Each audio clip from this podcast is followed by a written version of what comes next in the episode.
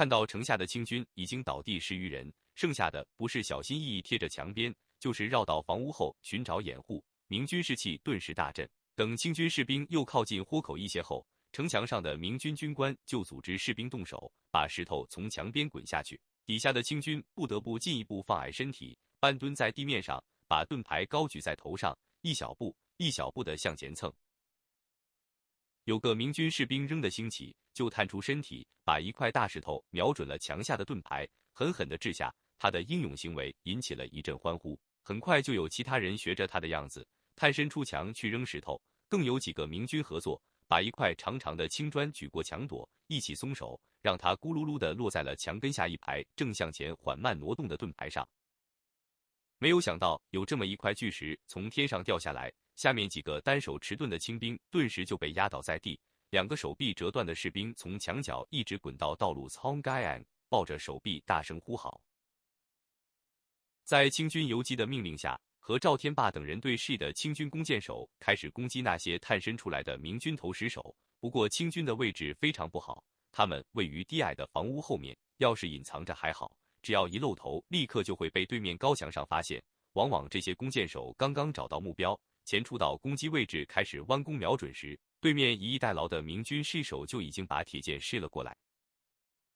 又有三个弓箭手被射倒后，其余的清军弓箭手纷纷缩着脖子，藏身在掩体后面。这三个弓箭手只换来了一个明军的负伤。刚才这个明军士兵正把一块大石头高举过顶，要狠狠地向城下投去时，被侧面飞来的一支羽箭击中右胸，他大叫一声，手中的石头脱手飞出城墙。人则倒向后面，旁边有两个府兵蹲下身扶住这个伤员，扯开他胸前的衣服，露出伤口。这根箭并没有深入胸膛，一个府兵立刻掰断了箭杆，然后检查了一下窗口，喊了一声：“忍着点，弟兄！”就握住还露在外面的末梢，用力一拔，把箭头拽了出来。送他出城，邓明一直在注视着这个伤员，他让把这个士兵送出城外，再进行伤口处理。听到命令后。府兵马上把伤员抬下了城墙，外面早已经升起了火，做好了准备，会把伤口烧灼一下再包扎起来。一个战士负伤，并没有打消明军的勇气。大部分人都发现探身投石的风险并不大，而且对面的弓箭手已经消失了，并没有更多的羽箭向城上飞过来。现在赵天霸等人已经不再继续攻击敌人，而是戒备的看着街对面的房屋，努力寻找着清兵弓箭手的身影。身边的吆喝声越来越响亮，越来越密集，更多的石头被明军扔了下去。城墙的另一侧也忙得热火朝天，把更多的石头拉上城头。尽管如此，还到处都是找不到石头可扔的抱怨声。这声音随着清军的弓箭手始终不露头变得越来越多。重箭加上被砸伤的，清军已经损失了十一个弓箭手、十几个刀盾兵和差不多数量的长枪兵。尽管付出了近四十人的代价。清军仍然没能摸到豁口边上，对方那种铁剑对士气的打击实在太厉害。游击发现自己的弓箭手都躲在墙后，不肯冒险出去攻击明军，而其他士兵也被中箭同伴的哀嚎声吓得心惊胆战，没人愿意领头上前。如果不努力上前，就只能躲在墙角边挨砸，或是藏身在民居中间旁观。对攻占豁口毫无意义。一块又一块的石头不停的落下，又有一个清兵实在撑不住盾牌了，手一晃。盾牌一歪，被青砖砸得头破血流。其他清军士兵不肯继续待在墙角无休无止的挨砸，一声呼哨，这些清军就集体冲过墙边的街道，争先恐后的跑进街道另外一侧的建筑区中。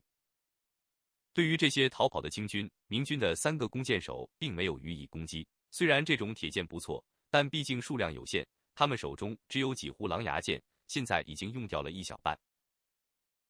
当清军士兵分散到居民住宅区后，游击想要指挥他们就变得更加困难起来。比如弓箭手这种躲避战斗的行为就很难制止。如果游击积极的催促弓箭手奋力攻击明军的话，他自己很可能就会成为明军射手的靶子。露营游击退后了两步，与那面可能窜出危险箭矢的城墙再拉开了一点距离，然后向东面看去。现在他只希望城墙上面的攻击会比较顺利。能够尽快把城墙上讨厌的明军弓箭手驱逐出去。可惜城墙上的攻击一点儿也不顺利，明军在炸塌城墙的同时，也消灭了这段城墙附近最有战斗力的清兵，没有被波及的清兵都是躲得比较远的谨慎人士。当发现明军登上城墙后，这些胆小的人们立刻头也不回地向南城楼跑去。这些都是安陆府的士兵，也有钟祥城里的本地人。其中一部分扔下军服、武器就逃回家去了，剩下无处可逃的，只好在城楼上等待命运的安排。汉阳总兵带领部队赶到后，这些远远躲着的清兵就被重新组织起来，命令他们拿起武器，在城墙上前进，向豁口方向发起进攻，配合墙下的清军，把明军驱赶出城，恢复对这一段城墙的控制。当时总兵还没有决定突围。这些清兵于是只好拿起武器，再一次排列队伍从城楼出发，高声呐喊着向明军发起进攻。钟祥的城墙也没有多宽，在刨除两侧墙垛占据的空间后，也就是够三四个人并排行走的样子。清军对面的敌人并不是邓明的亲卫，而是刘体纯和贺真的一些战兵、府兵。精锐的战兵都跟随刘体纯、贺真冲杀去了，豁口附近留下来为数不多战斗力较差的士兵。他们和钟祥宪兵的地位相近，不少是最近几次战役中投降明军的前清兵，更有新参军的老百姓，今天还是第一次上战场。刚才城墙被炸塌后，这些明军士兵趾高气扬地从城墙上向南城楼前进，打算先礼后兵劝降城楼上的守兵。其中那些刚投降明军的清兵，对自己的劝降行动信心十足。就在不久前，他们也陷入过同样的绝境，当时心中那种恐慌和惊骇还记忆犹新。这些清兵打算用自己的经历现身说法，向城楼的守军证明投降并没有什么可怕的。本来一切都很顺利，这些明军向城楼走去的时候，望见清军的旗杆上先后升起三盏灯笼，一个个更是心中大定，自觉胜券在握。虽然守卫城楼的军官或许还会有反抗的心思，但大部分人当兵就是为了吃饭，露营兵肯定已经毫无斗志。这些前露营兵对敌人的心理了解的十分清楚。当他们从高高的城墙上看到城楼下突然涌来一大群清兵，密密麻麻的刀枪剑戟，晃得人眼花缭乱。这些明军见状，急忙准备撤退。只是他们位于城墙上面，面前只有唯一的一条路：或者退回远远的豁口那里，或者从城墙下去。情急之间，就有人想找绳子把自己吊下城去。别说一时找不到绳子，若是真的这么一逃，那以后在明军中可就别想站直脊梁了。看到一队清兵离开城楼，沿着城墙往豁口的方向开来的时候，城上的明军又发生了动摇。毕竟他们和豁口那边扔石头的同伴不同，他们与清军之间没有城垛掩护，没有居高临下的优势，也不能随心所欲的砸人，还不担心还手。看到清兵越走越近，明军更加心情紧张。最靠东面的第一排士兵四下打量，觉得到了必须坠城撤退的紧急时刻了。不过，这些向明军靠拢过来的清军心中也是同样的紧张。走在最前面的几个清兵，在距离明军还有十几米的地方就止住步伐，用力的向对面的明军吼叫，发出凶狠的吆喝声。尽管这些清兵停下了脚步，并且侧身让开了通道，但他们身后的同伴丝毫无意越过排头兵上前攻击明军，而是一个个都默契的停了下来，也奋力的向明军发出大声的吆喝，希望能够通过展示军威，把敌军吓得连连后退。他们对面的明军排头兵并不是不想撤退，只是身后挤满了人，无路再退了。听到清军锋线士兵发出的凶狠吆喝声后，本来异常不安的明军东线士兵倒是稍稍宽心，恢复了一些信心和士气，因为他们实在是把露营士兵的心理了解的太透彻了。明军士兵不甘示弱的大声吆喝回去，同时纷纷放平手中的长枪，向逼近过来的敌兵示威的晃动着。两军的前锋互相试探着。心中的底气都变得越来越足，在清军紧逼的同时，明军也勇敢地迎着往前迈出了一步，彼此之间的距离缓慢的缩短。当两边的士兵距离四米左右时，他们不约而同地再次站定脚步。嗯，嗯，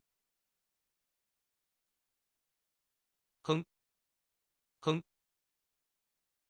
双方一个个都把眼睛瞪得溜圆，把嘴角的胡须吹得老高，发出哼哼哈哈的威吓声。在这样的近距离上，两军士兵已经可以发生战斗接触。两边的士兵都握住他们手中长枪枪杆的末梢位置，把枪向前探出，互相在空中击打着对方的枪杆，发出噼里啪啦的碰击声。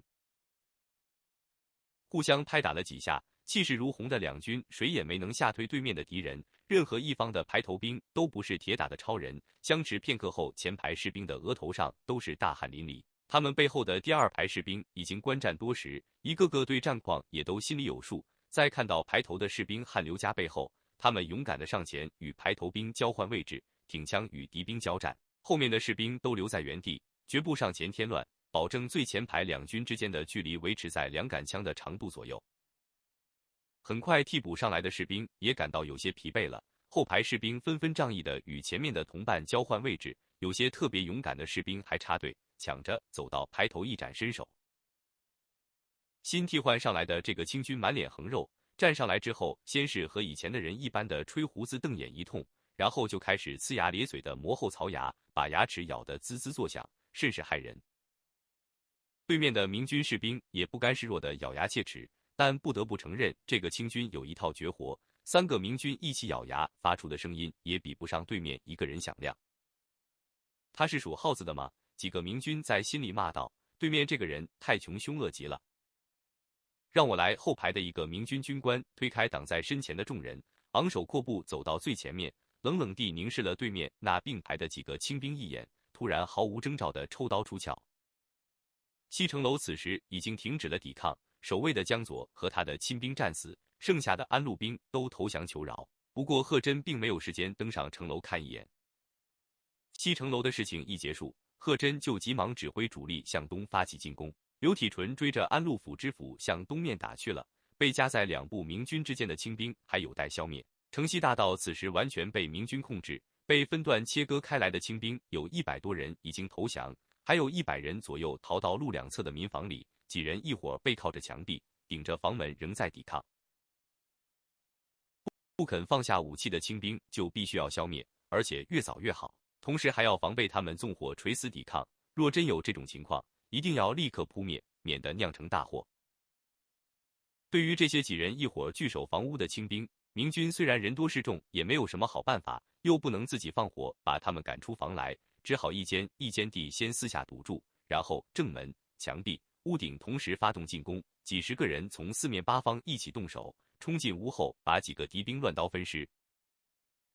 面对人数是他们几倍。甚至十几倍的明军的小心清剿，这些清兵没能给明军造成什么损失，但却极大的拖延了贺真前进的步伐。这帮狗达子今天怎么这样顽强？贺真指挥消灭了十几间房子里的清兵，共计四五十人，突然感到有些不对。以往若是看到明军的绝对优势兵力入城后，很快清军就会丧失斗志，而这些清兵虽然看不清城区的全貌，但肯定也能意识到明军具有压倒性的优势。贺真感到有些迷惑，又感觉自己好像察觉到了什么问题。这些清兵不肯投降，而是居无死守，难道他们还指望知府、县令能带着几百人翻盘，钟祥清军还有反败为胜的机会不成？城北的郝瑶琪此时也有相似的疑问。刚才与那几百清军交战时，他就感到有些异常，对方的战斗力似乎比他印象里的县城兵强了不少。五百多清兵面对三千统一指挥的明军，居然没有一下子被冲垮。现在城北大道还有一半在清军的控制中，三百清兵且战且退，阻止明军迅速靠近城中心的衙门。被切割开来的清军抵抗能力也比郝瑶琪预计的要顽强得多。有一大股清军窜进了一座大宅子，在里面齐心协力的防守。虽然清军只有四十多人，但郝瑶琪围在外面的几百人一直没能冲进去。虽然消灭了一百多清兵，但郝瑶琪也付出了二十多人伤亡的代价。己方可是六比一的优势兵力，虽说巷战不利于兵力展开，而且相当有利于小股兵力防守，但这个数字还是足以说明对方训练有素，军心士气都相当不错。报告，有个俘虏招供说城内有三千武昌兵，一个亲卫跑来向郝瑶琪报告道：“三千武昌兵。”郝瑶琪大吃一惊，不过这个消息解释了为什么对面的部队战斗力远高于一般的宪兵。还有从各县紧急调来的一千五百多批甲兵，加上钟祥原来的一千批甲兵，城内有五千六百多批甲兵。呼，郝瑶琪长吁了一口气。如果这个数字没错的话，那他今天的仗打得还是不错的。他知道城西的明军也已经杀过来，刘体纯和郝瑶琪的部下已经在西北城区取得接触。他看见西城楼的清军绿 S 一旗帜已经消失不见，想必那里已经被明军占领了。先拿下北城楼，郝瑶旗不再急着催促军队前进。六千多战兵进城，城内有五千五百战兵防守，半个时辰不到就夺下了小半座城，这个成绩足以让明军自豪了。郝瑶旗觉得当务之急是迅速取得一个制高点，让自己能够观察一下城内的整个军事形势。郝瑶旗放缓了对南面的攻击，抓紧时间攻击身后的北城楼以及那股躲在大宅子里负隅顽抗的武昌兵。既然知道敌人有五千多披甲，那么这些地方的守兵拒不投降就容易理解了。他们并不知道明军的进攻规模，多半还盼望着清军反攻给他们解围。不用太着急，慢慢来。郝瑶旗感到明军有点进展太快，到现在为止，制高点几乎还全在清军手中。这对明军掌握全局很不利。城西北的鼓楼此时也还控制在清军手中。郝瑶旗又向那里增派了一支部队。他决定稳扎稳打，不给清军翻身的机会。